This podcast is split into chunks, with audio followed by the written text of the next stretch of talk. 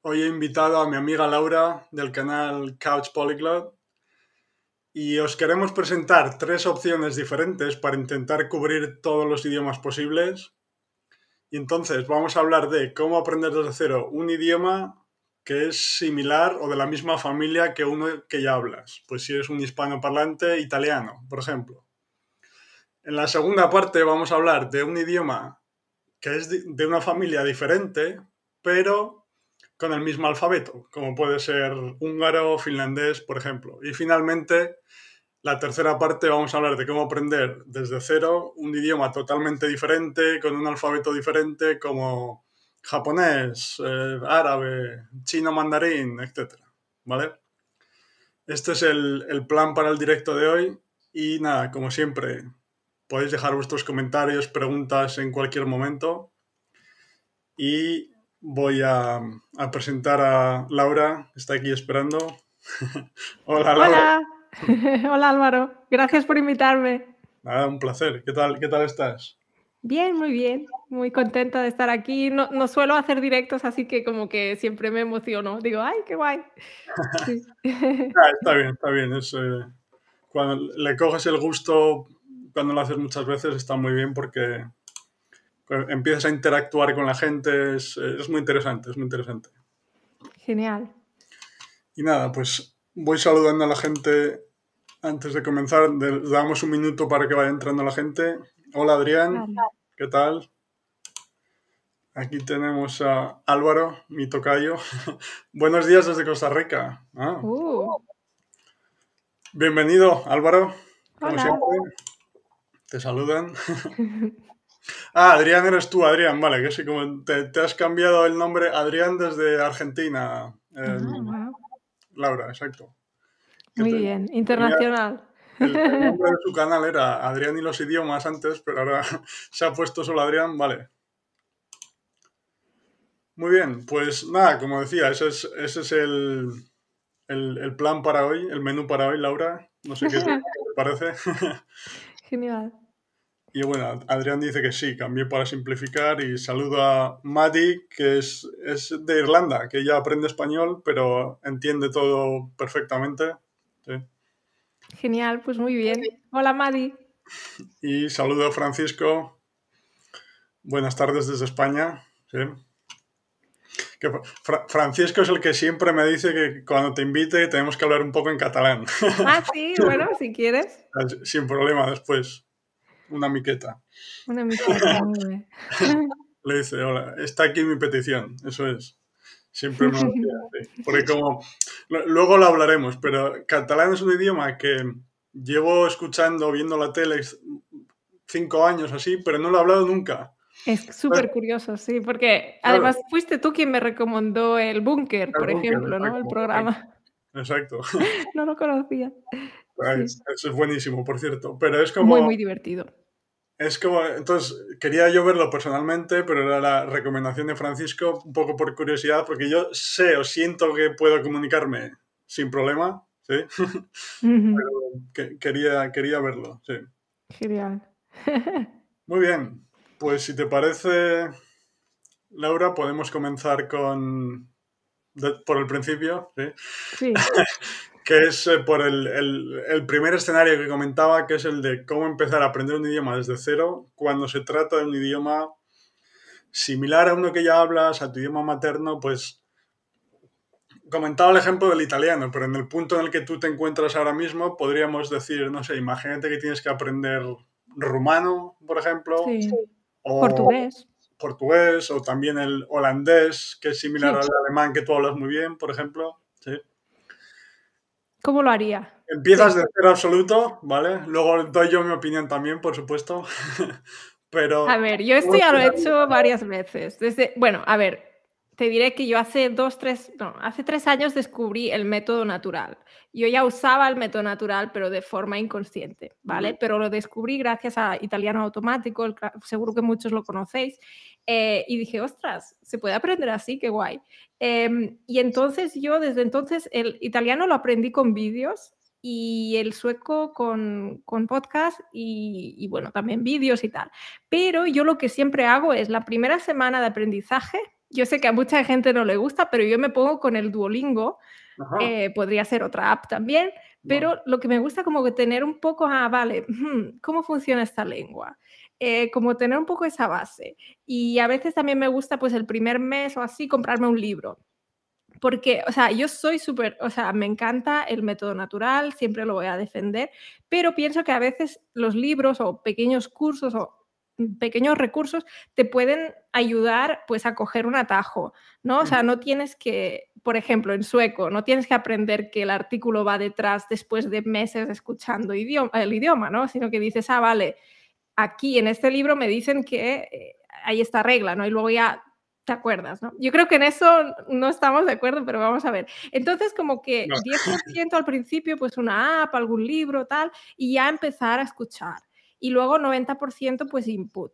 Eh, input que, sea pues comprensible, ¿no? Eso también, porque a veces la gente dice, ah, me pongo input y no me entero de nada. Es que tiene que, estar un poco adaptado, ¿no? Sobre todo al principio, porque si no, obviamente no, no vas a entenderlo, ¿no? Y ese sería como, sí, sería como yo lo haría, básicamente, sí. Perfecto. Sí, lo que dices o sea, lo he comentado en otras ocasiones, que yo, o sea, a mí, obviamente, creo en el método natural sobre todas las cosas. es una religión ya. Exacto, en input comprensible.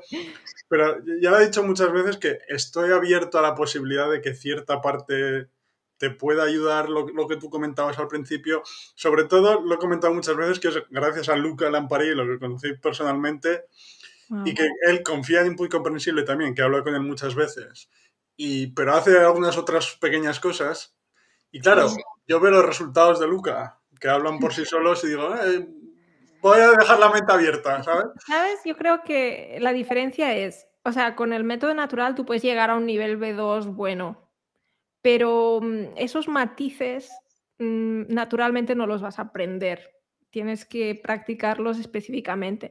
Pero en mi caso, por ejemplo, yo digo, bueno, a mí el sueco, ¿para qué me interesa? Para comunicarme así, pues a un nivel B, 1 ¿sabes? Así que yo en ese caso, pues, pues ya me sirve el método natural. Pero si quieres llegar más lejos, yo creo que sí necesitas hacer algo así específico como él, ¿no? Que toma sus notas, toma, bueno, no sé. Hay mil métodos, pero mm, sí. Sí, ahora, ahora, ahora hablo yo de, no mi opinión, sino lo que yo hago para empezar un idioma desde cero, pero quería añadir también que, o sea, quería preguntarte porque, o sea, he comentado Luca, pero tú eres, seguramente eres la otra persona que cuando veo de lo que hablas, no solo ya estoy de acuerdo y me gusta tu, tu actitud relajada, recuerdas por el nombre de tu canal, pero te, he visto entrevistas en varios idiomas y hablando con gente en varios idiomas y, es, y te comunicas muy bien en todos. O sea, siempre tengo, tengo la sensación de, ah, esta, esta, chica sabe algo, ¿sabes? Aquí hay algo, sí. Claro, claro. Entonces, o sea, A ver. Quería, quería, preguntarte con el, con el, el francés, por ejemplo, que recuerdo un vídeo, te vi un vídeo que, que hablaba solo en francés, que te comunicabas muy bien sea, no ya que sea mejor o peor, sino que notaba que era muy fluido, el, el acento era bastante bueno, ¿sabes? Sí. francés, por ejemplo, ¿cuál, ¿cuál fue tu proceso? Bueno, mi proceso para el francés fue completamente diferente porque empecé con 16 años en la escuela, lo típico de la escuela, casi no aprendí nada y luego yo, mm, pues cuando decidí estudiar, estudié traducción. Entonces, en el caso del francés fue completamente diferente de otros idiomas, yo lo aprendí de, de manera muy teórica, o sea, era en plan traducir del francés, ¿no? Ah, eh, durante muchos años. Luego, yo me fui a Alemania, olvidé el francés completamente durante años y luego llegó un momento que dije, ostras, el francés me podría servir a, nivel laboral. La verdad que tampoco era una lengua que me gustara mucho, pero dije, oye, antes la hablaba y ahora no. Bueno, hablar, hablar nunca la había hablado antes. Era más un conocimiento pasivo, ¿no? Y entonces dije, qué pena, ¿no? Qué lástima. Entonces, mejor pues retomarlo. Y me apunté al nivel, al, al examen de B2 de francés y me preparé para el examen pues con podcast, con un libro específico del examen y tal. Y luego yo lo que siempre digo, porque me saqué el examen y incluso saqué buena nota, pero eso siempre lo destaco para demostrar que puedes sacar buena nota y no saber hablar. Porque yo en aquel momento sabía sacar buena nota del B2 y tenía un conocimiento pasivo muy bueno, pero claro, no había, no había tomado ningún tándem, ninguna clase de conversación y claro, es que me acuerdo de que el día del examen alguien me preguntó algo en francés, ¿sabes lo típico de antes del examen? No sé, me, me dejas un boli o algo así, ¿sabes? Y no lo entendí. Y pensé, ¿qué hago aquí? Sí, sí, me quedé como, ups. y luego cuando, cuando me dieron las notas, pues yo te, te, sabía hablar del cambio climático, pero si alguien me decía, me, me dejas un boli, no lo entendía, ¿sabes? Sí.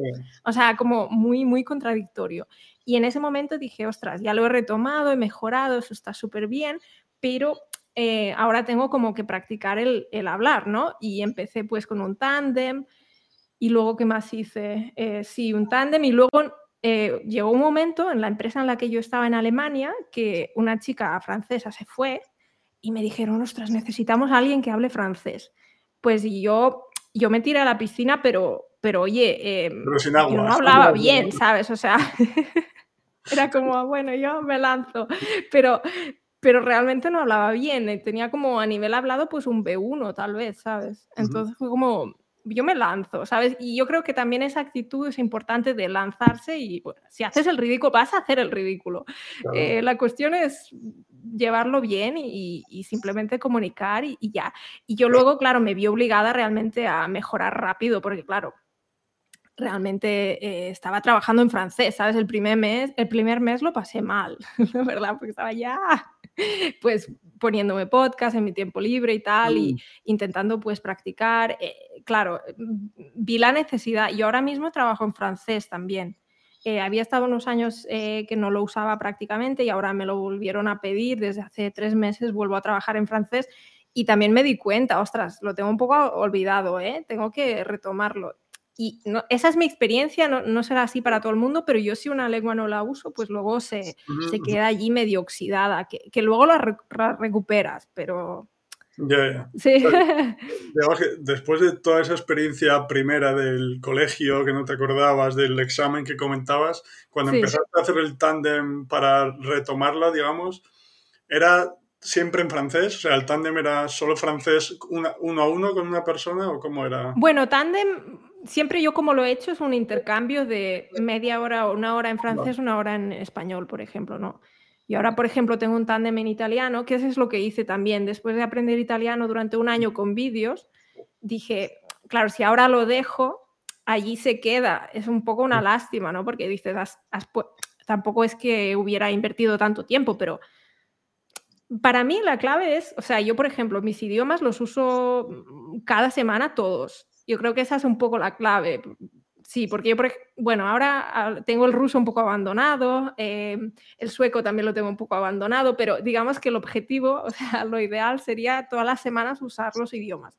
Y, por ejemplo, el francés, alemán, español e inglés siempre los uso pues en mi trabajo, ¿no? Eh, eso ya lo tengo en el trabajo. Bueno, el español, aunque quieras o no, se olvida también, ¿eh? Porque yo por ejemplo, yo hablo casi todo el día en, en alemán. En mi casa hablo en alemán. En, en, la calle hablo en alemán. Entonces, bueno, no sé, yo me voy por las ramas. nos no, no, el tema. Está bien, está bien.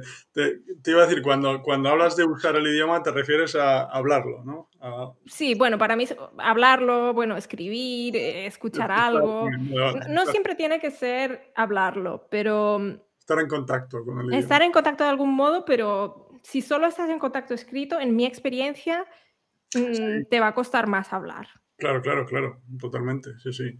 Sí, no, entonces, volviendo a lo que yo creo que haría, digamos, eh, no es muy similar a lo que has comentado con el italiano, porque es un poco lo que yo hice también, que es que cuando se trata de idiomas similares, que puedes más o menos entender, como el, pues, el italiano, en tu caso o en el mío, lo mismo, yo empecé con el italiano desde cero absoluto viendo dibujos animados al principio, mm. o Peppa Pig, etc. Que no era, no era lo más interesante del mundo, pero siempre tienes esa, ¿cómo decirlo? Uh -huh. esa, cuando empiezas un idioma de, de, cero, un idioma nuevo y eres capaz de entenderlo, siempre es... es como... ¿Te sientes claro, bien? Es, es, qué placer, ¿sabes? aunque sea Peppa Pig, que obviamente me cansaba pronto. ¿no? Ya tiene la excusa para ver Peppa Pig. Claro, bueno, exacto, me, me has pillado. eh, pero fue, fue un poco como, o sea, lo único que hice fue eh, ver vídeos, consumir recursos eh, ver vídeos, como decía, pero iba cada vez aumentando la dificultad, ¿no? Pues Peppa Pig, después dibujos un poco más complejos, ya empecé a ver documentales de viajes, que, Wow. que, ya, que ya era un tema más, más interesante, porque al final Peppa Pig, lo que, pues puedo ver 10-15 minutos, llega un momento que digo, Claro, "Venga, y dices, "Ostras". Peppa, deja- déjame tranquilo ya. y, pero empecé a encontrar como documentales de viajes que bueno, luego eh, siempre hablo de muchos recursos, de muchas ideas diferentes, pero por ejemplo, los documentales de viajes a mí me gustan mucho, pero luego hay dos tipos de documentales, uno con más acción en la calle, digamos, y otro que es con, con un narrador que explique más las cosas, Sí. pues ese del narrador es más comprensible al principio. Claro. Entonces, yo, yo creo que lo que yo haría sería eso, empezar a exponerme al idioma. Si lo, lo comentaré después con los otros ejemplos, pero buscar también canales como el que tú comentabas de italiano automático, lo que yo he con, con ruso y alemán, eh, eh, como empecé fue así, con Sí, sí. Russian en ruso, con en alemán em, Natürlich German y Ujú. ¿cuál era el otro? Em, ah, que es eh, la Pero profesora. el, o sea, con el ruso empezaste así, porque yo, por ejemplo, en- con mi experiencia en ruso, yo primero tomé clases, porque sin una base me parece muy difícil acceder directamente material comprensible, ¿no? Porque no es comprensible. Gracias al polaco, Ah, claro, claro, claro. polaco ya, entonces Claro, aquí ya tienes el puente. Obviamente no hablaba ni papa de ruso, empezaba de cero, pero podía entender más de eso, el puente, eso es, esa es la palabra. El ¿eh? puente, totalmente. Sí, sí, es como los vídeos de Ecolinguist, que yo a veces los veo, me, me da curiosidad si son eso, lenguas eslavas y a veces entiendo algo, o sea, no, no mucho, pero Ya, sí, sí. sí, sí, sí. Sí, Sí, pues por ahí, o sea, hizo que los, los vídeos de, aparte, Ina de Comprehensible Russian tiene algunos vídeos para eh, principiantes. Ah, para principiantes totales. Vale, yo es que sigo el la de. La Russian familia, Progress. la ciudad, muy cosas, ¿sabes? Yo sigo el de Russian Progress y, y Russian with Max. Esos Sí. son los dos que sigo. Pues Y ya son más B1. Sí, sí, sí. Exacto. Sí, Sí, el Russian claro. with Max también, también lo escucho mucho y sí, sí. Sí. Pero, no, pero incluso, o sea, esta INA de Comprehensible Russian tiene como diferentes niveles. Pero incluso los principiante avanzado, que si empezase de cero absoluto no entendería, gracias al polaco sí que lo. Claro. O sea, siempre se, eh, la palabra la has definido perfectamente, yo creo, el, el puente, ¿no? Exacto, porque es lo que yo hice con el, con el sueco, ¿no? Que, que de, de hecho eh, yo estaría bastante en contra de solo empezar con libros, porque por ejemplo en el caso del sueco, en el caso del francés, la pronunciación y la escritura pues son dos mundos por separado, ¿no? Y luego te puede pasar que tú pienses ya que, que, que hablas, pero, Ya. pero es que son dos mundos, ¿no? Y entonces me pasó un poco incluso, porque me compré ese libro y yo ahí iba pues leyendo como yo pensaba que era correcto con, con pronunciación alemana, imagino, y luego me puse a escuchar el podcast y dije, ah, pero si no pronuncia la mitad de, de letras, ¿no? De, de, de lo que escriben, ¿no? Un poco como el francés. Ya. Sí. Sí, sí. Vale, pues vamos ahora con algunos Ay, sí, pobres, que hay preguntas, tal vez. Sí, sin problema. Y mm, sí, por cierto, hablando de sueco, desde nuestra entrevista que hicimos, tengo, para decirlo a todo el mundo, subiré pronto una entrevista con Oscar. de- Ah, me encanta Oscar, soy fan. exacto, sí. exacto. Gracias a ti lo descubrí. y- Ah, mira, muy bien. Pero eh. ¿aprendes sueco? No, no, no, descubrí, o sea, lo, lo comentaste en la entrevista, me acuerdo, Sí. y, y escuché un par de, o sea, porque siempre busco a gente para, para entrevistar, y escuché Ah, un par de episodios y me gustó, me gustó porque lo entendía, porque Y él empieza- aprende japonés, además. Sí, sí, sí, me lo comentó, me lo comentó. Sí. Y sí, como decía, entonces empieza el, el primer episodio, empieza como, yo me llamo Oscar, tú, ¿sabes? Es como muy fácil. Sí, sí, lo va haciendo súper progresivo, lo hizo súper bien. Exacto, ya Sí. para todo el mundo saldrá pronto en el canal. Muy bien. bueno. Muy majo, además. Sí, sí, sí. Saludo a Christine, primero, que Christine Laura es de Barbados, vive en Canadá y ahora está en España, porque ¡Wow! ¡Qué guay! aprende español. ¿Qué tal, Christine? ¿Qué tal va todo? ¿Sigues por España? Vale. Adrián te preguntaba, ¿por qué piensas, pensabas que en, la, que en la escuela no aprendiste? Porque yo tuve cinco años de francés en la Argentina y también cero. ¿Por qué es esto? Bueno, a ver, yo creo, a ver, yo, esa es mi opinión, ¿vale? Eh, en la escuela, al menos en la escuela a la que fui yo, era como muy teórico y siempre repitiendo lo mismo y muy aburrido. Entonces, yo creo que sí se puede aprender, pero el tema es un poco, primero, si lo aprendiste hace mil años, obviamente si no has hecho nada más te olvidaste. Eso pasa siempre. Pero aparte, como que yo lo que me di cuenta de que cuando yo aprendo idiomas tiene que haber como una conexión fuerte a nivel emocional, interés.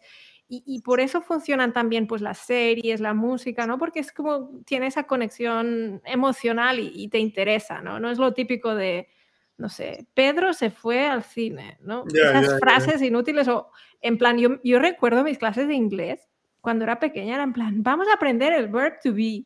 Y digo, pero ya lo, lo, aprendimos el año pasado. O sea, era como todo siempre repitiendo lo mismo y no centrado en hablar, o sea, centrado en, uh, bueno, pues rellena los huecos, ¿no? Sí, sí, sí, Aprende a conjugar y lo que decimos en España, ¿no? Empollar, lo de memorizar para luego, que incluso lo decíamos, como vomitar en el examen, ¿no? Dejar allí todo tu conocimiento que, que aprendiste de memoria y, la, y, al día siguiente te olvidas, ¿no? Y, yo creo, esa es mi opinión y mi experiencia. Por eso creo que funciona poco, no funciona muy bien. Sí, sí. No, acabas de describir el, el sistema educativo en su totalidad. Igual ha cambiado, no sé, hace unos años, pero... Ya, no sé, pero no tiene pinta, ¿no? Claro, porque tú cuando, cuando hablabas de, de, que al principio te compras un libro para ver cómo funciona el, el, el, idioma, ¿qué haces exactamente? O sea, me refiero porque a mí es que todo lo que se asemeje a un proceso consciente me echa mucho para atrás porque uno, me recuerda eso del colegio que comentabas y dos, es que no lo disfruto nada, ¿sabes? Entonces...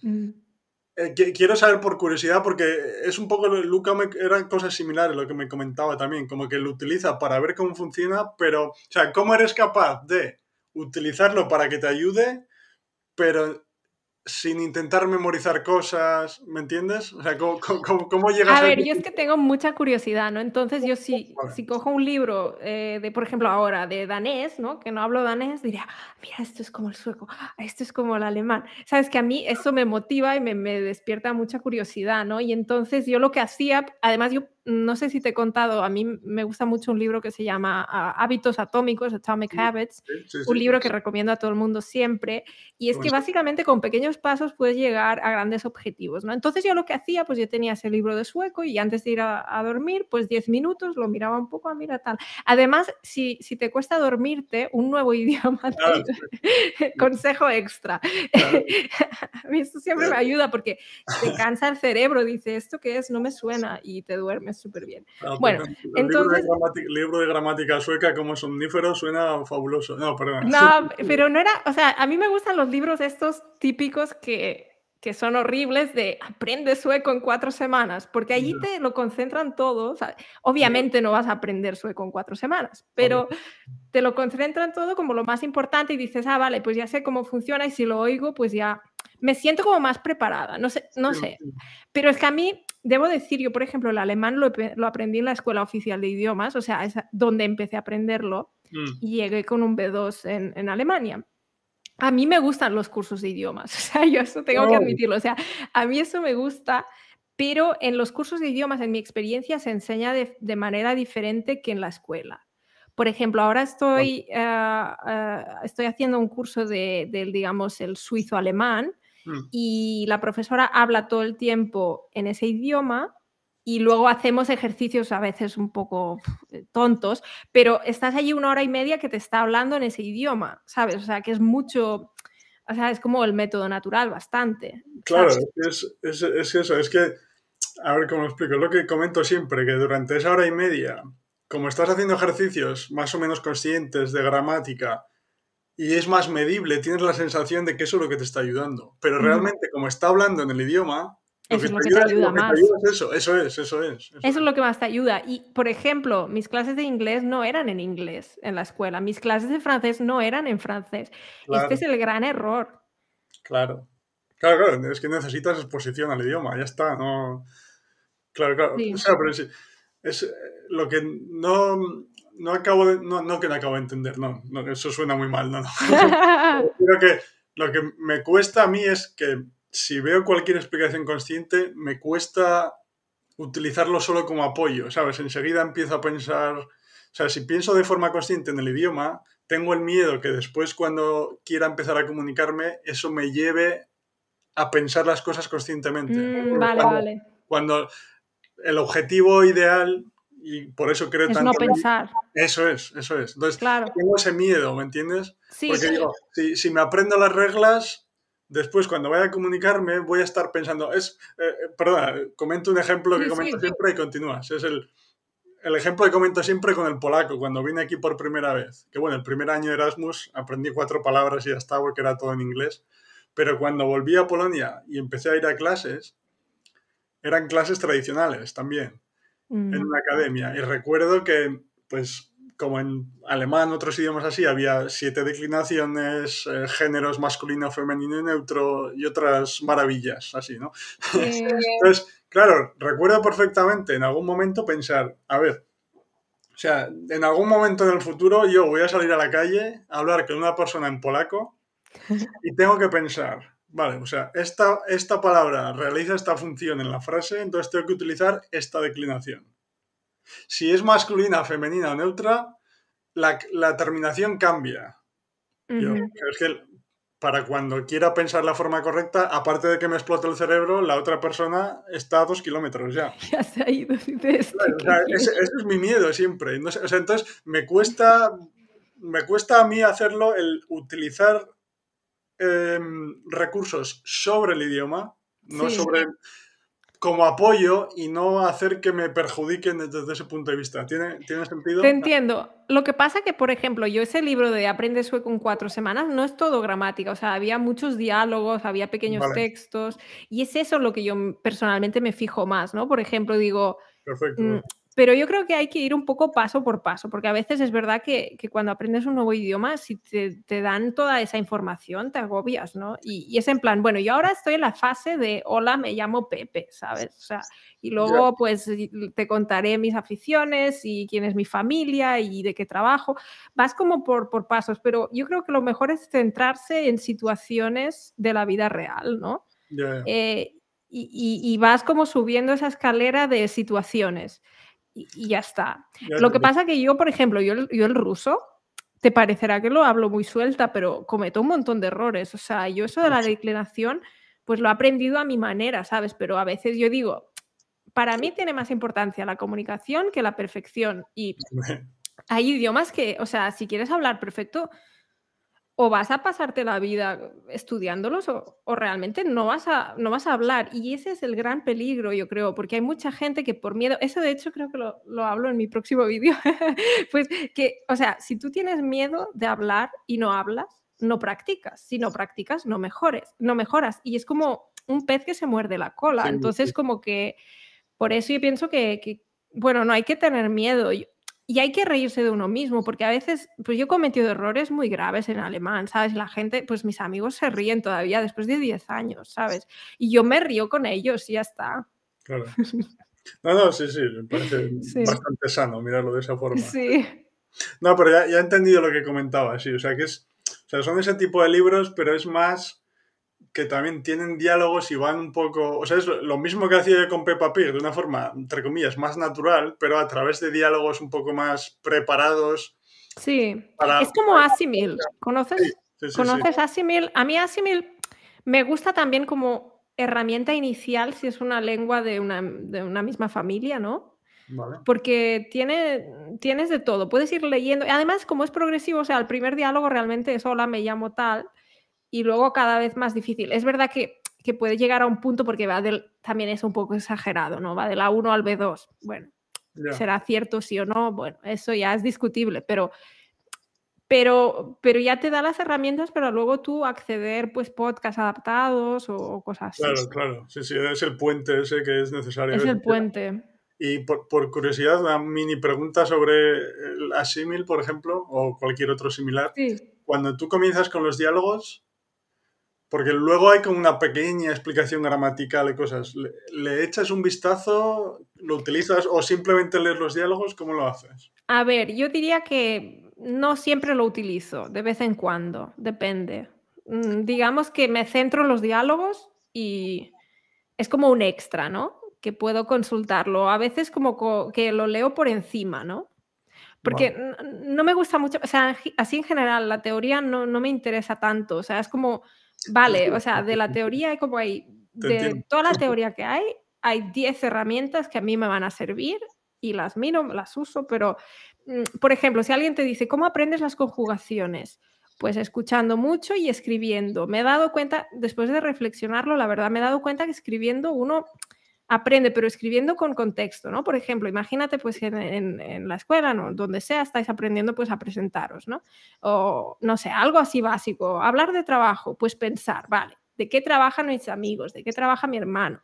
Y luego lo escribo, ¿sabes? Y al escribirlo se me quedan las conjugaciones, pero no digo, voy a estudiar de memoria las conjugaciones. Ya, ya, ¿Sabes?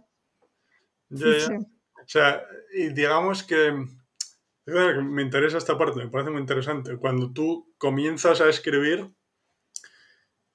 cuando, cuando escribes nuevamente con contexto de la vida real, que es mucho mejor, obviamente, pero en ese momento que empiezas a escribir, ¿tú ya necesitas mucho tiempo para pensar lo que vas a escribir o te sale más o menos natural? ¿Cómo es? Te voy a decir la verdad. No es un secreto, ¿eh? siempre lo digo. Es, parece hacer trampa, pero yo, por ejemplo, cuando em, veía vídeos en italiano o a veces que veía vídeos en sueco, obviamente no sabes escribir en ese momento, ¿no? Entonces yo usaba una herramienta que se llama DeepL, que es como un traductor. no conoces DeepL, se escribe D-E-E-P-L, creo. Mm.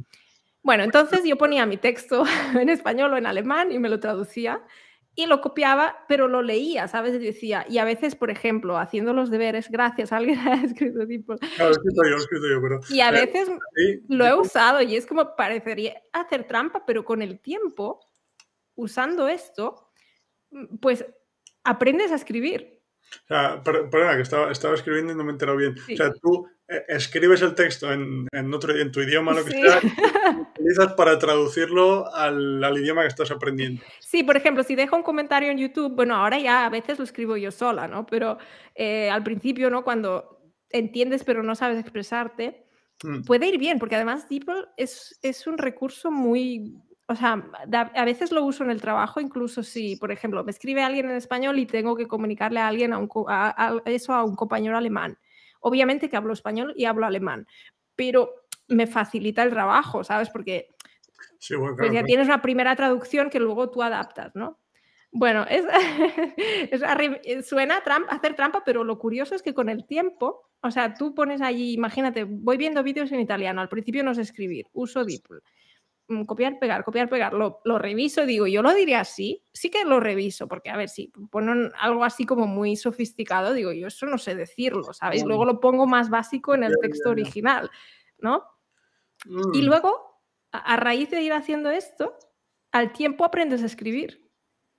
Ya, bueno, no sé.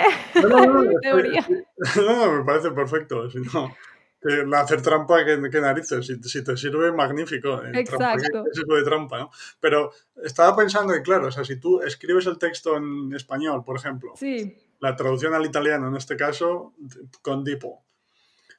Claro, tú ves si lo que está escrito en italiano suena natural o no, porque ya has estado escuchando antes el idioma, ¿no? Entonces es un poco, o sea, más o menos puedes, tienes las herramientas para decir si eso suena natural o no. O sea, no, eres tú la persona que lo ha pensado inicialmente. Exacto. Pero, leerlo te ayuda a ir. Al final es una forma de input también. O a veces lo uso, si por ejemplo, a veces tengo deberes de ruso de escribir algunas frases y digo, tengo poco tiempo, ¿qué hago? ¿Mejor no hacer los deberes o hacerlos así que es un poco hacer trampa? ¿no? Porque se supone que tendrías que escribir tú. Y yo pienso, bueno, es mejor hacerlo así y incluso aprendo algo, ¿sabes? Y luego es lo que dices tú, pues a veces me suena bien, pero digo, uy, yo así tan sofisticado, yo no lo sé decir, ¿sabes? Tampoco quiero mentir, ¿no? Pues, pues lo pone allí como yo lo pondría, digo, vale, sí, esto sí, sí, lo copio. Hombre, claro, claro, pero eso, eso te ayuda a escribir, claro, obviamente, porque siempre hablamos de que al escribir tienes tiempo para pensar. Sí, sí, sí. Claro. Vale, vale. Sí. Entiendo. Vale, sí, comentaba Christine incluso mejor si lo que escribes se, Eso siempre. personalmente, claro. Y como dices, si vas a utilizar traducción, DeepL es el mejor. Sí, va súper bien. Perfecto, perfecto. Y Ramón, ahora vamos con la segunda parte. Ramón comentaba, eso también se puede hacer en el teclado, añadiendo idiomas en configuraciones. Ah, sí. Ah, tengo que probarlo. O sea, ¿te traduce allí automático? ¿Cómo? ¿Es como que vas escribiendo y te lo va traduciendo automáticamente? ¿A qué te refieres exactamente, Ramón? Si puedes dar más detalles. Porque yo en mi ordenador sí tengo varios idiomas, o sea, varios, mm. pero aún así incluso... Muy bien. y Andrés, Andrés desde Brasil. Hola, Andrés. Y Julie desde Irlanda. ¿Qué tal, Julie? Vale, perfecto. Mateus dice, a Laura le gusta aprender gramática, creo. Mm. Me gusta aprender las cosas más básicas, pero me gusta como acceder a la gramática con ejemplos y con contexto, ¿no? O sea, si por ejemplo leo un texto y encuentro pues una estructura gramatical nueva, igual me emociono, ¿sabes? Digo, ah, qué guay, súper guay, no sé. Pero en plan, leer sobre gramática así súper seco, no sé, como súper aburrido, no. Ya. Es como con mucho contexto. Perfecto, perfecto. Sí. Sí, o sea, eso lo, entiendo, como te decía. A mí es que me cuesta mucho por esa parte que te comentaba, que uno, me recuerda mucho al colegio y me echa para atrás. Mm. Y, dos, tengo ese miedo siempre de que me vaya a hacer irme por la ruta consciente, digamos, ¿sabes?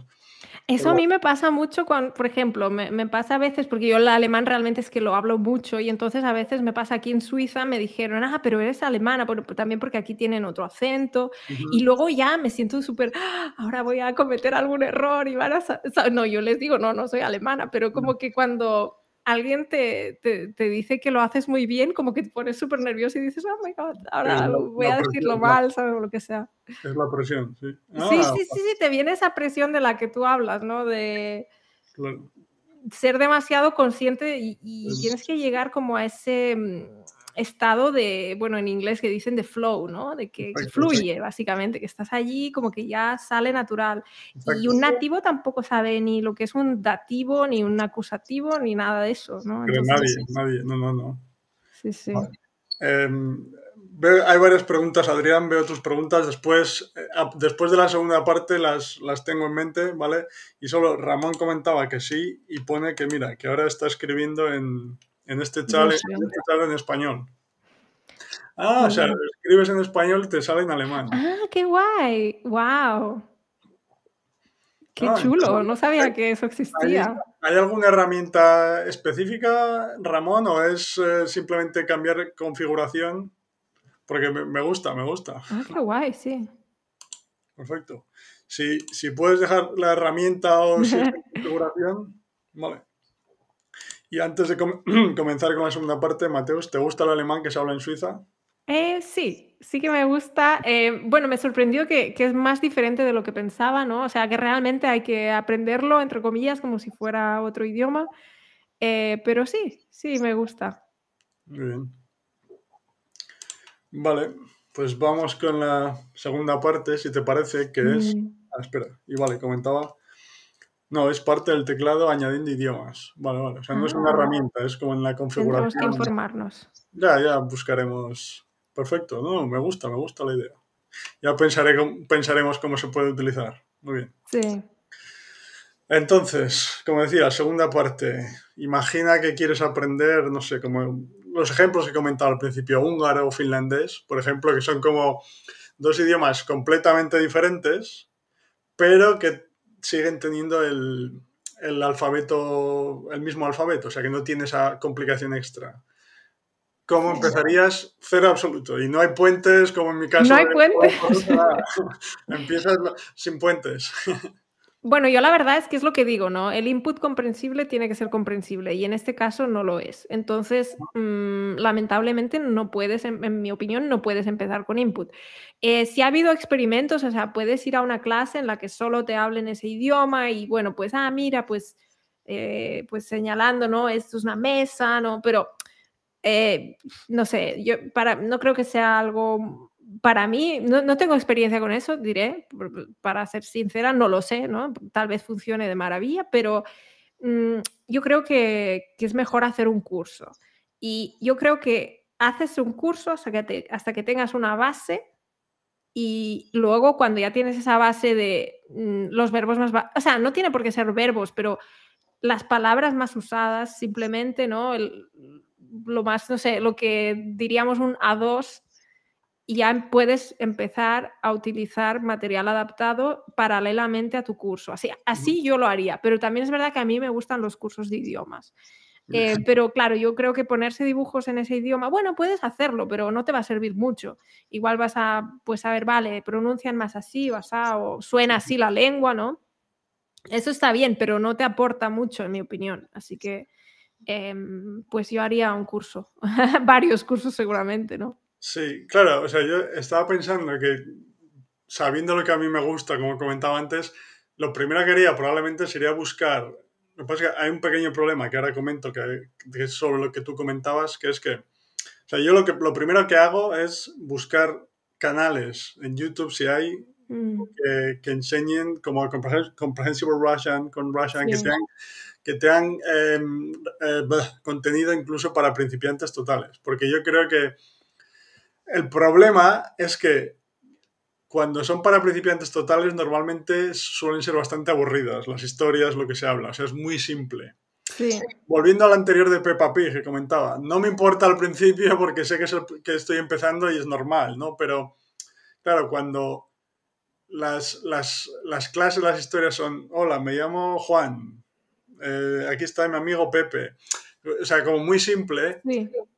Eh, siempre, o sea, al principio es interesante porque es un nuevo idioma, pero me acaba cansando. Pero probablemente sería como empezaría. Porque, por ejemplo, cuando yo empecé con alemán desde cero también, empecé con un canal que es de Catherine Shetman, mm. que es, es, una profesora alemana que yo conocí en Francia en una conferencia para profesores, que tiene historias que cuenta ella a sus alumnos, a sus niños en clase. O sea, historias ah. tradicionales como el flautista de Amelín, muchas de ah, el flautista de, Amelín, y otras, pero las cuenta con muchos, o sea, dibuja, utiliza gestos, imágenes. Lo hace muy, muy bien, porque además lo mantiene interesante, ¿sabes? Claro, claro, claro. O sea, si, puedes encontrar un recurso así, a, mí me parece lo ideal, porque te das eso, esa parte básica del idioma que tú comentabas, pero de una forma natural, como que no te das cuenta que estás aprendiendo. ¿Me explico? Exacto. el problema es que normalmente uno o no es comprensible o dos lo es, pero es muy aburrido. El tema también es la disciplina. O sea, a mí hacer un curso también me gusta porque ya he pagado y tengo que ir, ¿no? Es como así. Porque, por ejemplo, ahora he estado unos meses sin, sin ir a clase de suizo-alemán y dije, voy a aprender un poco todos los días. Pero no sé, no me preguntes por qué, pero ahora mismo tampoco estaba muy motivada y entonces no he hecho nada. Y ahora que hago el curso, pues sé que voy. Entonces yo igual combinaría las dos cosas.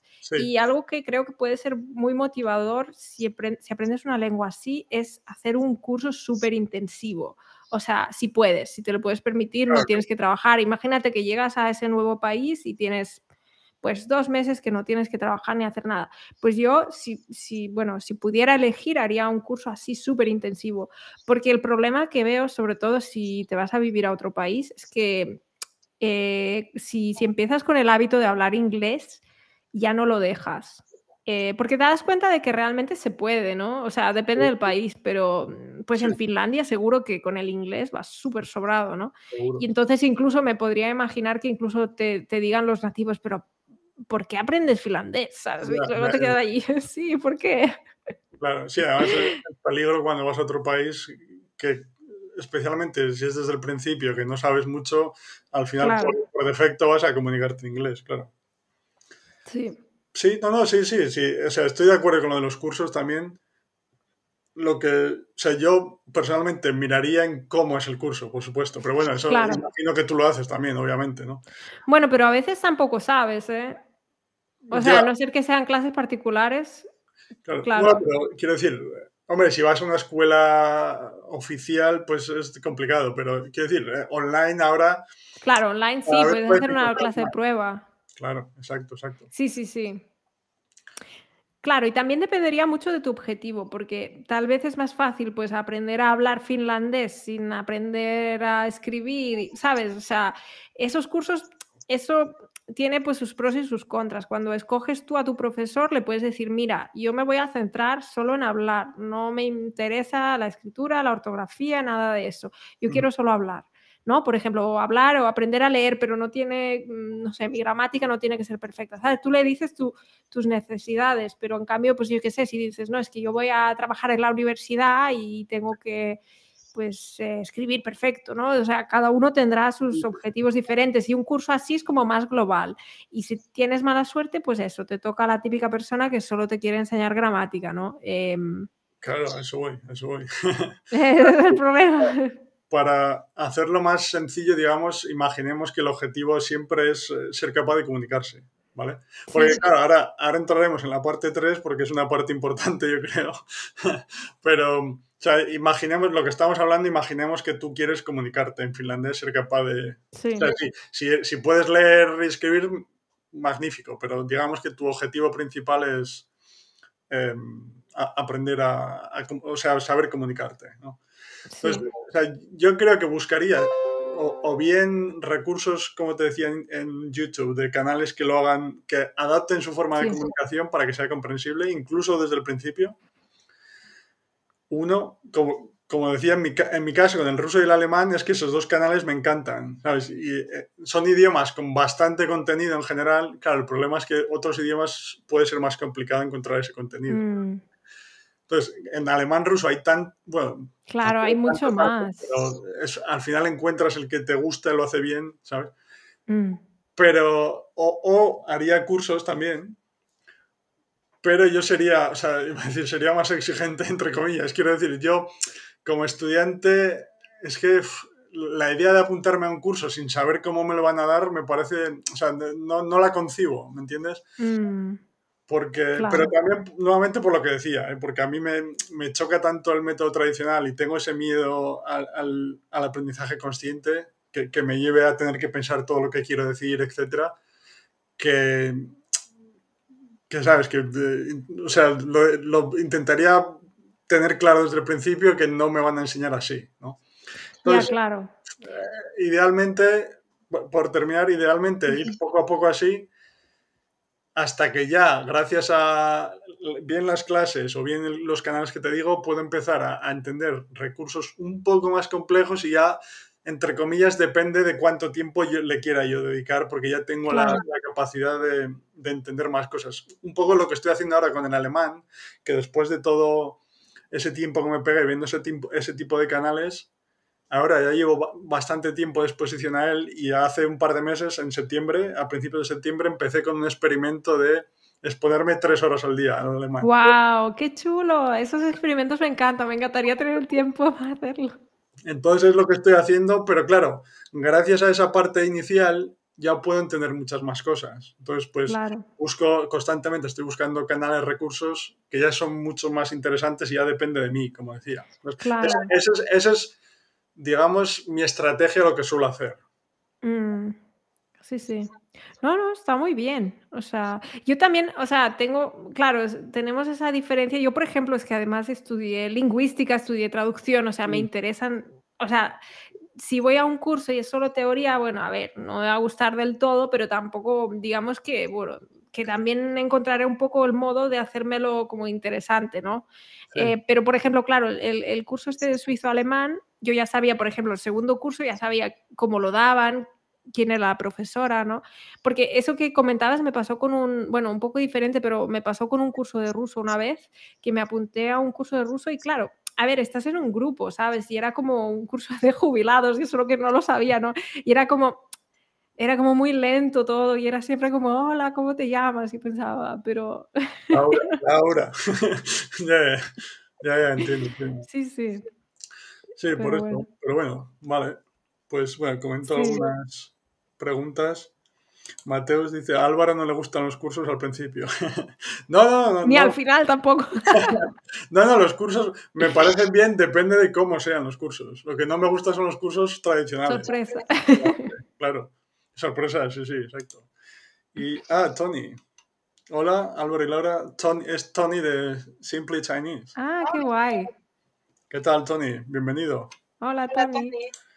Y sí, Christine comenta que está de acuerdo que los cursos pueden ser útiles. Que sí, sí, yo estoy. Si, si yo doy clases de español, quiero decir que. Sería muy heavy. Claro, claro. Eh, mi problema es con la forma de, de enseñar, no con los cursos en sí. Obviamente, claro, claro que creo en ellos. De hecho, es un poco mi obsesión, entre comillas, con mis clases de hacerlo comprensible siempre, obviamente, pero intento pensar mil ideas diferentes, historias que sean divertidas a la vez, ¿sabes? Porque quiero que, que, que, esa experiencia sea la, mejor posible. Si es posible, además, que sean tan divertidas, que están imaginando la historia en sus cabezas, pensando en los, en los personajes, como si estuvieran viendo una serie, para que, entre comillas, se, se olviden de que están escuchando otro idioma.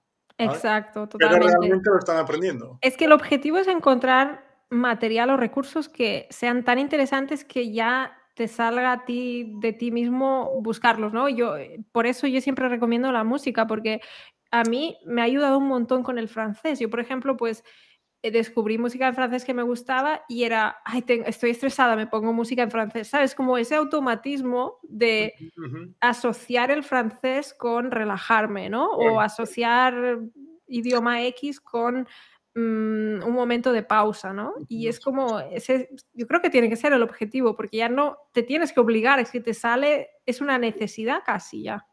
Claro, es que lo, lo que comentabas del suizo alemán, por ejemplo, que, hombre, todos somos diferentes, obviamente, ¿no? Pero al final, eh, o sea, si, no te gusta, si no lo haces por placer, es, en el largo plazo es difícil mantener la, la, concentración, iba a decir, ¿sabes?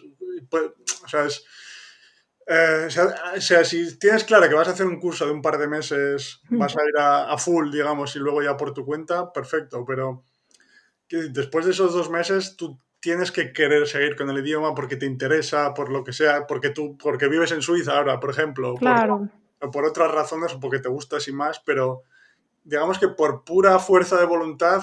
Va a costar, es que es lo que me está costando, porque yo a, yo, a mí me encanta el sueco, ¿no? Y entonces estaba con el sueco súper, súper feliz y con mi podcast todos los días y he tenido como que obligarme como a reducirlo y centrarme en el suizo alemán y ahora estoy en esa fase de me estoy forzando porque yo trabajo desde casa, no trabajo en una empresa suiza, entonces, o sea, sí por una empresa suiza, pero con internacional, entonces no tengo compañeros suizos y estoy en esa situación de sé racionalmente que me tengo que forzar a aprender ese idioma y sí me gusta, está bien, pero mm, mm, veo en mi día a día que como yo hablo alemán, mm, pues me responden en alemán, ¿sabes? Pero yo, o sea, racionalmente yo me quiero integrar y quiero como pienso que es como una muestra de respeto, ¿no? Aprender el idioma y, y aunque tal vez no llegue a hablarlo bien, pero tal vez pues al menos a, entenderlo, ¿no? Que no tenga que cambiar por mí, eso es como, ese es mi objetivo, pero no estoy en el punto, por ejemplo, me gusta mucho más el sueco, me gusta mucho más el italiano,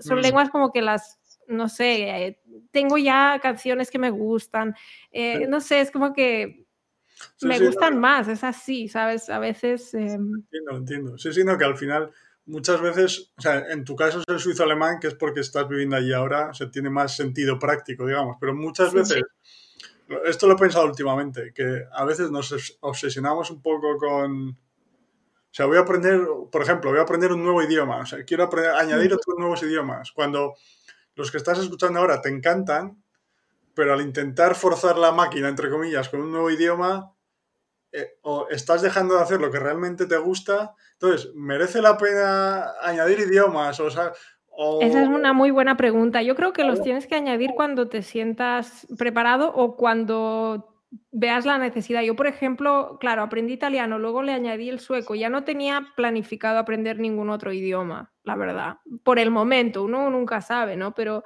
es lo que tú dices, yo era feliz con mis idiomas, no tenía que añadir otro, pero por, por, motivos circunstanciales, pues ahora sí he decidido, pero bueno, es un idioma que realmente es muy parecido, ¿no? O sea, tampoco es chino, pero, o sea, nada en contra del chino, pero me refiero que, que, es, algo como más asequible, que puedo aprender más rápido, ¿no? Sí, sí, sí. No, pero quiero decir, como resumen, quiero decir que está bien si no te apetece aprender otro idioma ahora, Exacto, no. Estaba siempre un poco esa obsesión de uno más, uno más. Eso, a mí no, o sea, yo no colecciono idiomas, o sea, no lo hago por coleccionar idiomas, ni yo creo que a veces he tenido esos pensamientos de estoy en un grupo de, de, políglotas y como que ves la gente, ya hablo 10, hablo 12 y digo, o sea, bien por ti, pero ¿qué tienes que sacrificar? Porque claro, cada idioma es como no sé, un, amigo al que tienes que cuidar. O sea, si pasas de él, se olvida de ti, tú te olvidas, ¿sabes? O sea, como que lo tienes que cuidar, ¿no? Es como, no sé, regar una planta. Eh, claro, a mí, por ejemplo, eso vamos a hablarlo ahora, por ejemplo, siempre me ha llamado mucho la atención el japonés y me encantaría aprenderlo, pero pongo como, o sea, me planteo, ¿cuánto tiempo voy a tardar? ¿Cuánto tiempo voy a estar eh, adquiriendo la base y no pudiendo acceder material interesante. Claro, claro. Y eso me echa mucho para atrás, la verdad. Si alguien me pagara, o sea, si alguien está viendo aquí, me, me pagara como trabajo aprender japonés, lo haría. Si, si alguien me quiere pagar por eso, lo haré. Pero mm, algo así de momento que yo sepa no existe, ¿no?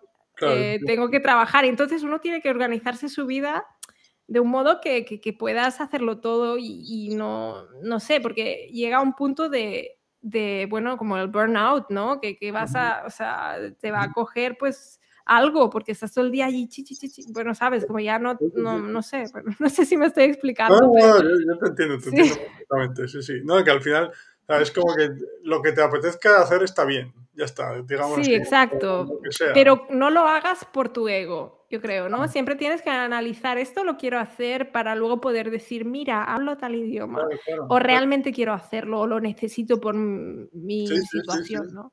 Como pues, voy a hacer un viaje porque me apetece hacer el viaje o por añadir un país. Ah. Exacto. Y por ejemplo, que a veces también lo veo gente, no sé, yo por ejemplo, pues eh, fui a Grecia y aprendí tres o cuatro palabras. Nunca voy a decir que hablo griego, por, por Dios, no, no sé de Dianem ni me acuerdo, pero ¿sabes? Pero hay gente que ves como, ah, ya aprendí la 1 hace cinco años y ya puedo decir que hablo este idioma cuando ya no sé decir casi nada, ¿no? Como, sí, Absurdo. Claro, claro. ¿Te acuerdas de Efaristo? Era gracias, ¿no? Algo así. Sí. Y Calimera, Calispera. Sí, pero ves, por ejemplo, en, ese caso sí me interesó como ver, ah, mira, pues por ejemplo, creo que era, ya ni me acuerdo, ¿ves? Pero era como Calimera, Calispera, Calinista, ¿no? Y era Cali, que es bien, y luego para decir estoy bien también era estoy cale o algo así, no, no, me acuerdo, pero era como, ¡ah! Entiendo la, la, admiración, digamos, por esa parte del idioma, pero o sea, lo entiendo como dos formas separadas, ¿sabes? O sea, el gusto por entender cómo funciona el idioma lo, lo llevo a entender, ¿vale? Pero el problema es que eso no te, no, no te va a llevar a aprender el idioma realmente. no, claro, eso es como más una curiosidad inicial, ¿no? Eso es. O a veces me pasa en el ruso que, no sé, aprendo una palabra nueva. Por ejemplo, me acuerdo de cuando aprendí la palabra actúa, no, sabrimenni, ¿no? Y adentro de la palabra sabrimenni está como la palabra bremia, ¿no? Que es tiempo, ¿no? Y es como actual o algo así, ¿no? Y fue como, wow. ¿Sabes? Como esos momentos de, ¡Ah, qué guay. Entiendo, entiendo. Sí. Muy bien, pues bueno, antes de ir con la parte 3, Mateus te preguntaba si tomaste un curso con sueco.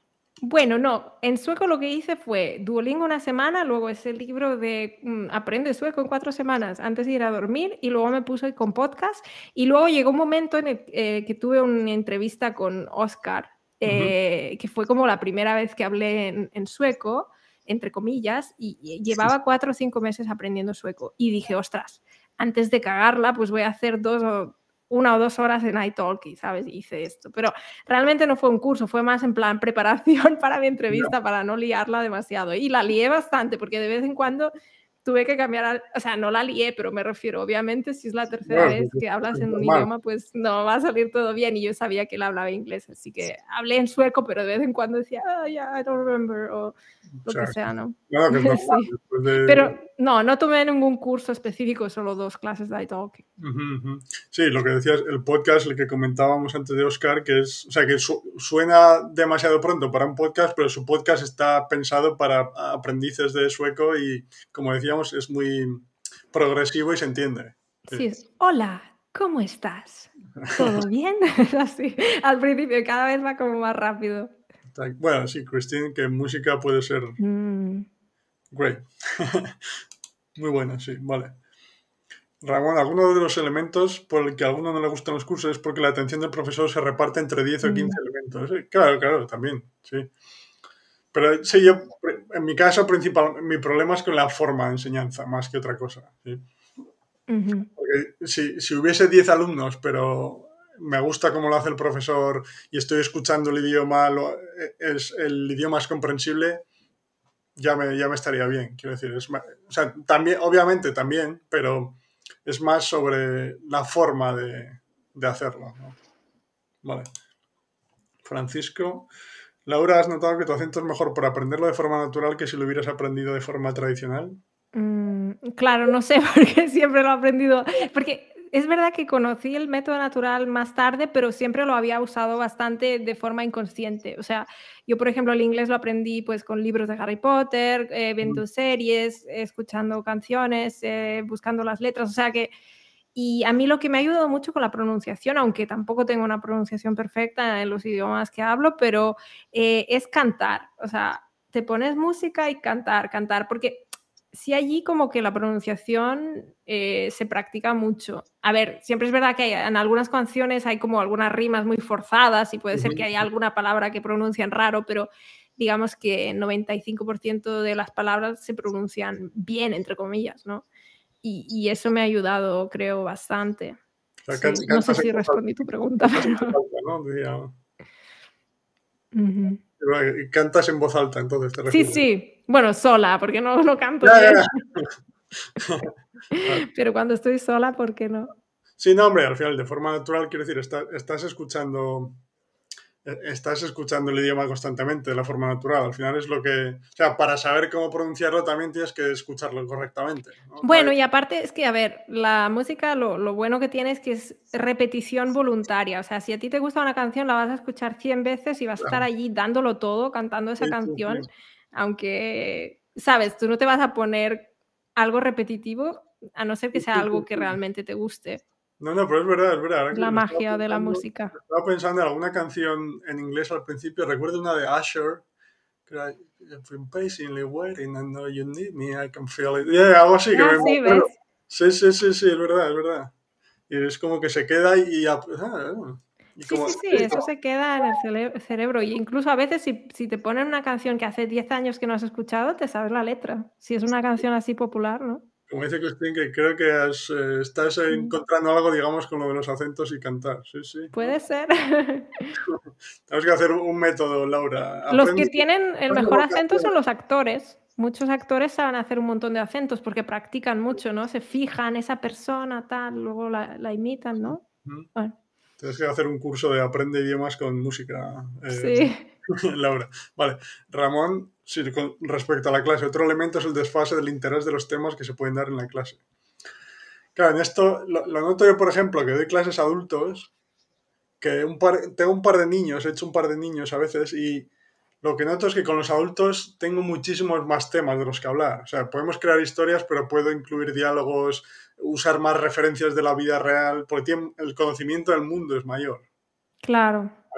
Entonces, eso ayuda y obviamente, como dices, en una clase puedes hablar de un tema que a dos les, encante y otros dos eh, estén durmiendo. Claro. Ah, obviamente, Si, son particulares siempre es, más fácil todo esto, ¿no? Claro. Ramón, a todos los que nos gustan los idiomas siempre estamos inmersos en la duda de nuestros avances, ¿cierto? sí, es verdad, es verdad, es verdad.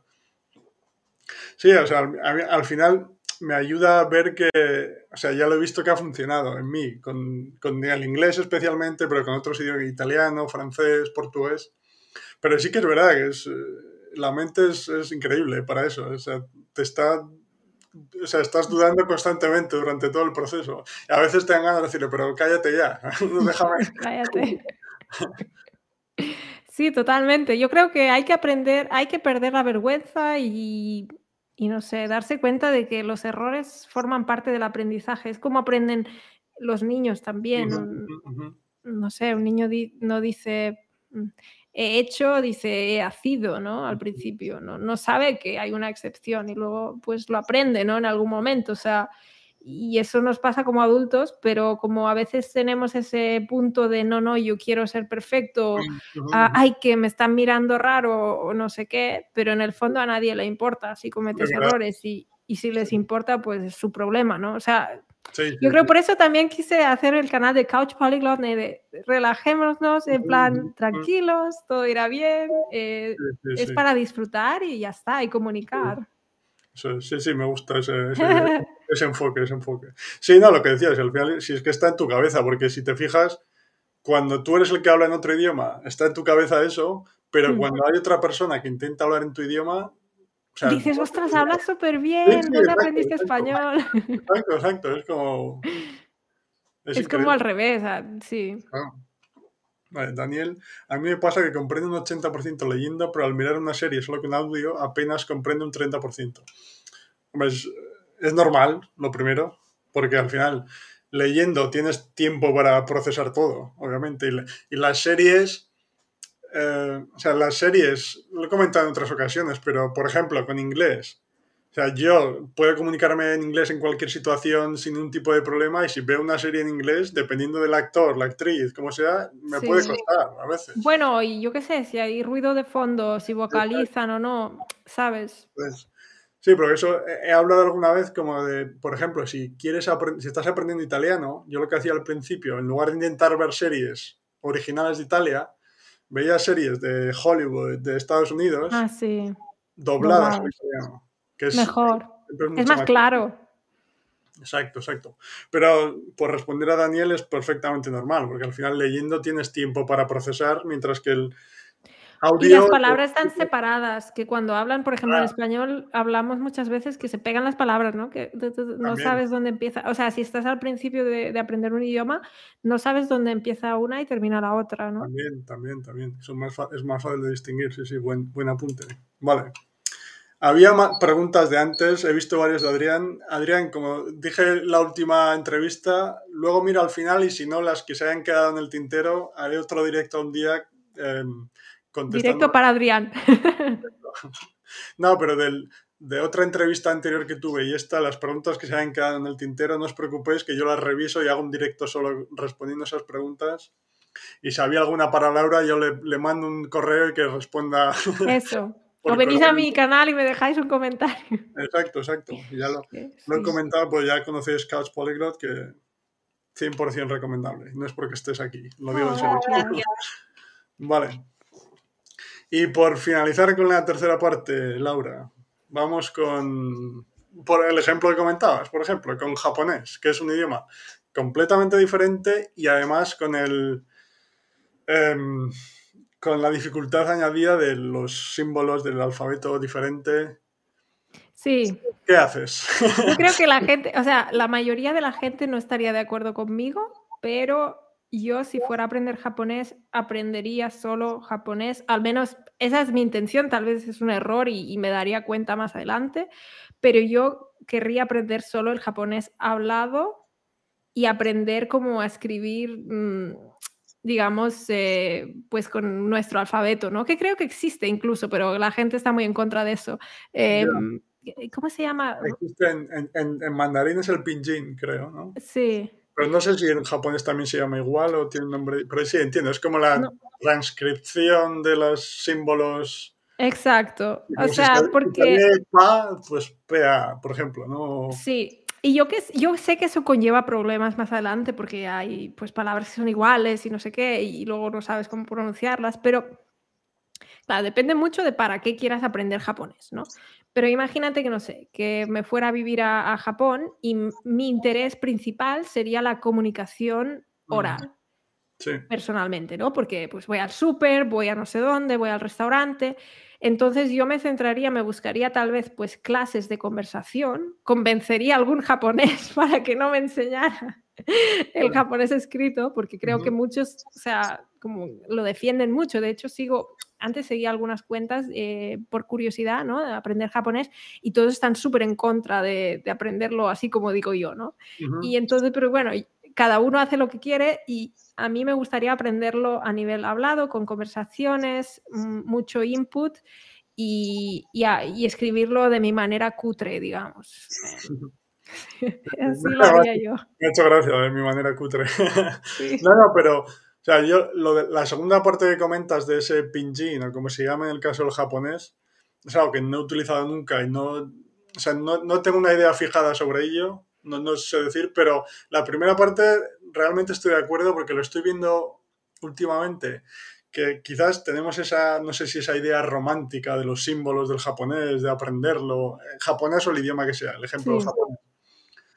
Pero es tan diferente que estoy empezando a pensar que casi es mejor, o sea, oral, todo oral, centrado. Van a pasar muchos años. Es que también es verdad, o sea, yo creo que en mi caso, si yo fuera a aprenderlo tradicionalmente, me cansaría y lo dejaría. Ese sería como mi problema, que sería, uff, qué aburrimiento.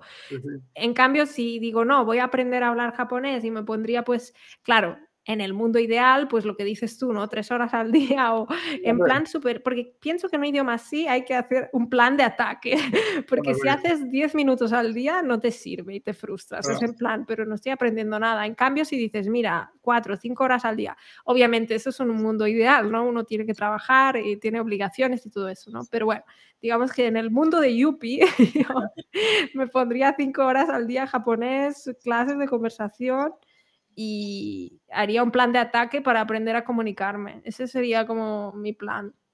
Sí, sí, porque además una vez que aprendes, o sea, si te expones simplemente a, input oral, pues como comentaba antes, un poco el segundo caso, pues si hay cuentas que lo hacen, perfecto. Profesor, em, tandems, igual la idea de crosstalk, ¿sabes? Puede ser.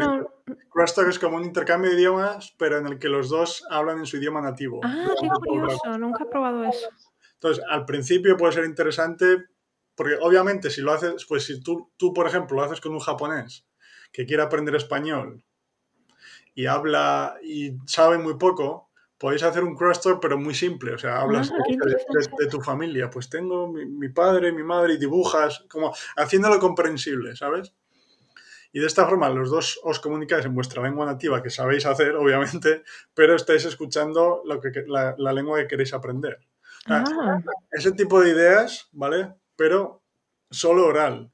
Porque una vez que ya llevas X horas exponiéndote el idioma así, tu capacidad de comprensión ya ha mejorado, ya puedes empezar quizás a, ya sea a través de recursos o pequeños diálogos, como comentabas, puedes empezar a leer a la vez que escuchas y gracias a los sonidos pues, te puede resultar más fácil reconocer las cosas. Sí, tal vez sí. Más adelante, más adelante. Es como cuando los niños, un niño no le, no, sé, no le das para que aprenda a escribir o a leer. Primero le aprende, o sea, vale, lo de los niños no siempre aplica, pero realmente en este caso yo creo que sí. Lo más importante es como aprender a entender y a hablar.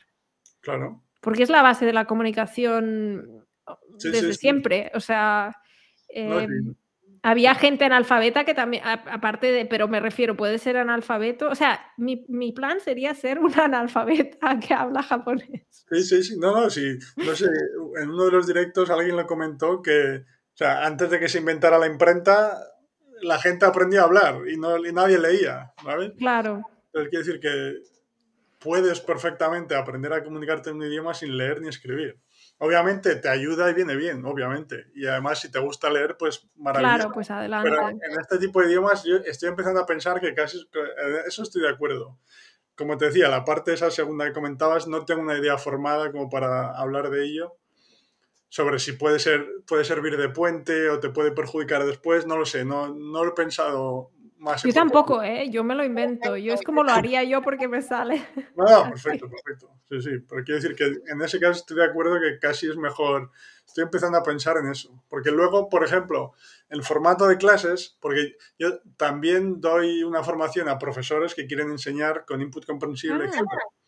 Y tengo una, una mujer japonesa, entonces estamos probando historias, etcétera, y hay una idea que he comentado en alguna ocasión que puede ser interesante, que es como sea, creas una historia, pero empiezas con la primera frase inicial, ¿no? Por ejemplo, la historia de un... Ramón continúa hablando en idiomas, vale. Eh, la, historia, la, historia de un hombre, por ejemplo, primera frase.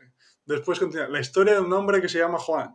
Ah, sí, muy La historia de un hombre que se llama Juan. Y la gente está allí, a ver qué pasa.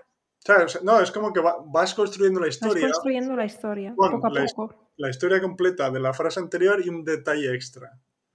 Qué guay. Entonces, de esta forma, incluso con japonés y escribiendo, si tú escribes en japonés, en hiragana, lo que sea, al principio, eh, la historia de un hombre, después la historia de un hombre que se llama Juan. Claro, también sin darte cuenta vas a empezar a, fijarte en que creo que es así, no estoy seguro, pero que el, nombre va al, o sea, el verbo va al final, no sé, tiene claro.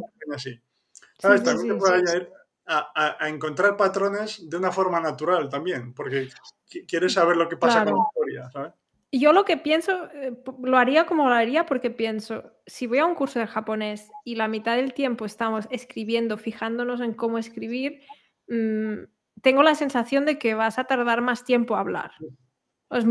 ¿Sabes? O sea, como te centras en todo de una y es como, pienso que es más eficaz centrarse en solo, en ese caso, ¿no? Ese es un caso extremo. Por ejemplo, en el ruso mucha gente me dice, ah, el cirílico, pero el cirílico que tiene 33 letras, no es nada del otro mundo. O sea, la gente le da miedo, pero no, el cirílico es muy fácil de aprender. En ese caso sí lo aprendería, pero claro, es que en japonés que hay como mil caracteres, o sea, es como una locura, ¿sabes? Sí, hay mucho, sí, sí, sí. No, no. Em, por eso yo pasaría. Sí, sí, bueno. Sobremenia bremia. Tiempos modernos, lo que decía Laura de la palabra. Sí, ves que dentro de Sabrimenia. Está bueno, eh, oh, está Bremia, ¿no? sí, sí, Es que ese momento fue como, wow, se me encendió allí. Pero es, eh, lo que comentabas de ruso es interesante porque es, es el, el, ejemplo que comento siempre porque es el único ejemplo que tengo personal de contacto con otro alfabeto que nuevamente es diferente porque no es, el mismo, no es nuestro alfabeto, pero no es tan diferente como tú comentabas. Exacto. Pero la forma en la que yo lo aprendí fue con los vídeos de, lo he comentado en otras ocasiones, los vídeos de INA, de Comprehensible Russian. Leyendo mientras escuchabas, ¿no? Claro, claro, pero al principio, poco a poco, ella, recuerdo que tenía como en un vídeo un mapa de Europa con los nombres de los países ah, en, en, cirílico. Entonces, claro, ella hablaba de las cosas, de los países, y sin darte cuenta empezaba a darme cuenta, ah, pues la, primera letra de Finlandia y de Francia es como el, globo, el, círculo este con el palito. Ah, esto es nuestra F, ¿sabes? O sea, como de una forma natural. Y poco a poco, sin tener que aprenderlo explícitamente, sino natural. Eso es, eso es, la idea. Y así es como aprendí a leer en ruso y puedo, o sea, otra cosa es que me entere de lo que pone, pero puedo leer perfectamente, quiero decir, lo que te decía, sobre Bremia, o sea, la pronunciación puede estar mal, pero esto una escasala os, os premia. Pues muy bien. Entonces, tengo la sensación de que incluso con japonés es posible. Pero estoy de acuerdo en lo que comentabas, que, que yo me centraría en, la parte oral, sí. Bueno, y también puedes decir, mira, me voy a centrar cómo se escriben los nombres de comida. ¿Por qué? Porque en los restaurantes muchas veces no está la traducción. Por ejemplo, ¿no? Tiene sentido, pero pues a mm, nivel práctico Tal vez como cosas prácticas, ¿vale? La estación de metro, ¿no? Saber como un poco y, poco a poco como que vas añadiendo, pero... Y, y, yo sería en plan, ¿qué necesito para sobrevivir en Japón? Sí, sí. O sea, ¿qué necesito saber? Y luego ya le vas añadiendo. Al final no solo quieres sobrevivir, quieres vivir, quieres hablar, pues, de, no sé, de, tu vida y milagros, pero eh, hay que ir por pasos. Yo creo que es también un, tema de la gente que aprende idiomas y se frustra, dice, ay, es que eh, voy muy lento. Obvio, o sea, toma tiempo, o sea, sobre todo si aprendes japonés. Sí, sí, no, que no puedes empezar a dar una conferencia el segundo mes. Claro, no va, no va a funcionar, sí. Exacto. Muy bien, muy bien. Pues muy interesante, Laura. Sí. I, no? Parlem una, una miqueta en català? Ah, sí? Ah, quina il·lusió, molt bé. Sí, endavant. Com et deia, aquesta és la primera vegada que parlo en català. Doncs parles molt bé. Jo crec que, doncs mira, això demostra que el mètode natural funciona molt bé. Uh -huh. Sí. Ara, ara lo traducimos si hace falta, però crec que s'entiende, sí, o sea, no... Sí, s'entén, s'entén. Cap problema, sí. Cap problema. Vaig, eh, vaig començar mirant el Doraemon. Ah, el molt Doraemon. bé, doncs... Sí.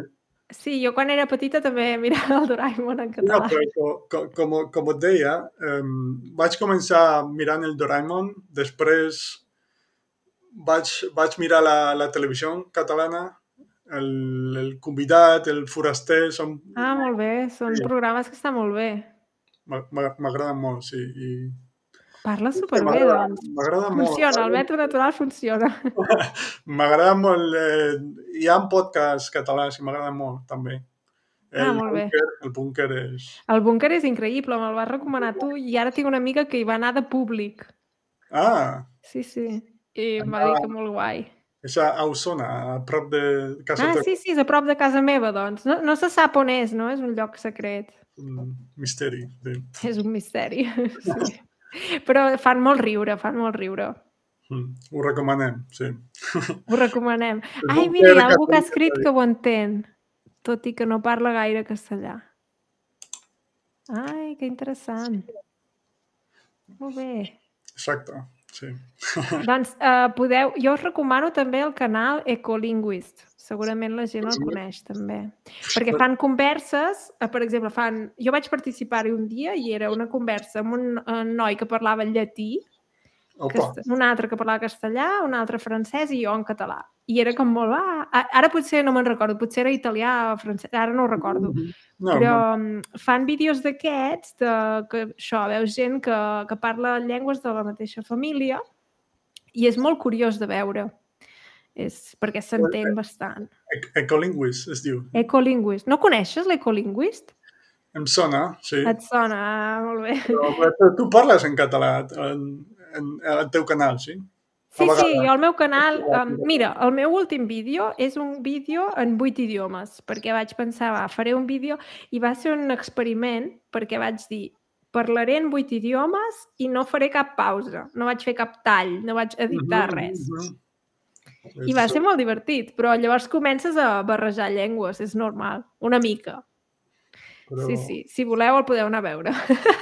Vas voler, Vas voler fer el mètode natural 100%. No, perquè penso que mm, de vegades al, al YouTube la gent fa molts talls Sí, sí. i llavors tampoc saps, mm, parla realment aquest idioma sí, o no? I penso que és, és, és sa mostrar que, que és normal fer errors i que de vegades, sí. si parles molts idiomes, pot passar que els barregis o que de vegades diguis coses que no sonen del tot bé. sí, sí. I a mi em passa en català i en castellà també, eh? perquè com que parlo tot el dia en alemany, gairebé, em passa sovint que, que dic coses i a casa meva diuen això no es diu així. Això, això no és català. Això no és català. I dic, ah! A més, llavors penso, soc professora de català i no sé parlar bé. No, sí, normalment sí que parlo bé, però pots tenir com un lapsus, saps? Mhm, mhm. Molt bé. Muy bien.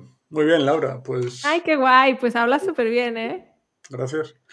Sí, sí. No, al final seguro que meto alguna palabra en castellano. Que Pero es normal. Y yo también a veces en castellano meto alguna catalanada. Sí, sí, sí, normal. Sí, sí. Muy bien, pues sí, como decía, Adrián, sobre todo que he visto varias al principio, yo le, le echaré un ojo, no te preocupes, que las dos últimas entrevistas tengo varias para, para crear otro, otro directo completo. Y nada, espero que os haya gustado todo el mundo, estoy convencido de que sí.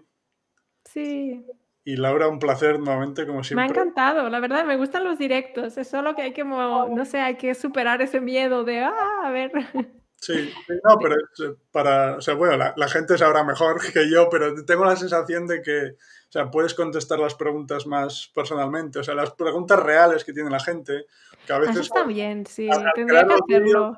Al crear los vídeos estás un poco imaginando lo que la gente puede querer, ¿sabes? Es- Pero en ese momento dices, vale, Y eso luego es lo que quieren de verdad. tiene la ventaja que no tienes que editar nada después, eso Ah, eso está súper bien. Eso, mm, es, sí. es- es un punto a favor, sí, sí, punto a favor. exacto. Sí, sí, yo llevo tiempo diciéndolo, de que tengo que hacer directos, pero Vale. luego digo no. Si quieres hacer uno con invitado para que te resulte más fácil, yo Ah, vale, pues mira, siempre, ¿por qué no? Me tienes que enseñar cómo se usa este software que estamos usando. Perfecto. Sí. perfecto. Ah, es, muy- es sencillo, es sencillo. Es Vale. sencillo. Bueno, y no ha habido problemas técnicos. Bien. Muy bien. Pues nada, gracias, Christine. Muchas gracias, chicos. Gracias a Reggie también. Gracias, Reggie. Me alegro de que te guste. Y nada, gracias a todo el mundo. Como siempre, eh, un placer.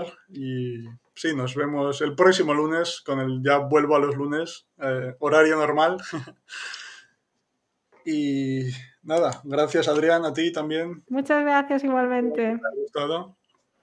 Como ves, tenemos audiencia internacional, Laura. Eso Qué es guay. Lo, que me encanta, lo que me encanta. Francisco, que era el que quería que, que parlas una miqueta en catalán. Ho has fet molt bé, eh? Un aplaudiment. Gracias, gracias. Merci en, Barcelona, ¿no? Merci. Merci. Perfecto. Vale. Gracias a todos y nos vemos en el próximo directo. Buena Gracias semana. por invitarme. Adiós. Adiós.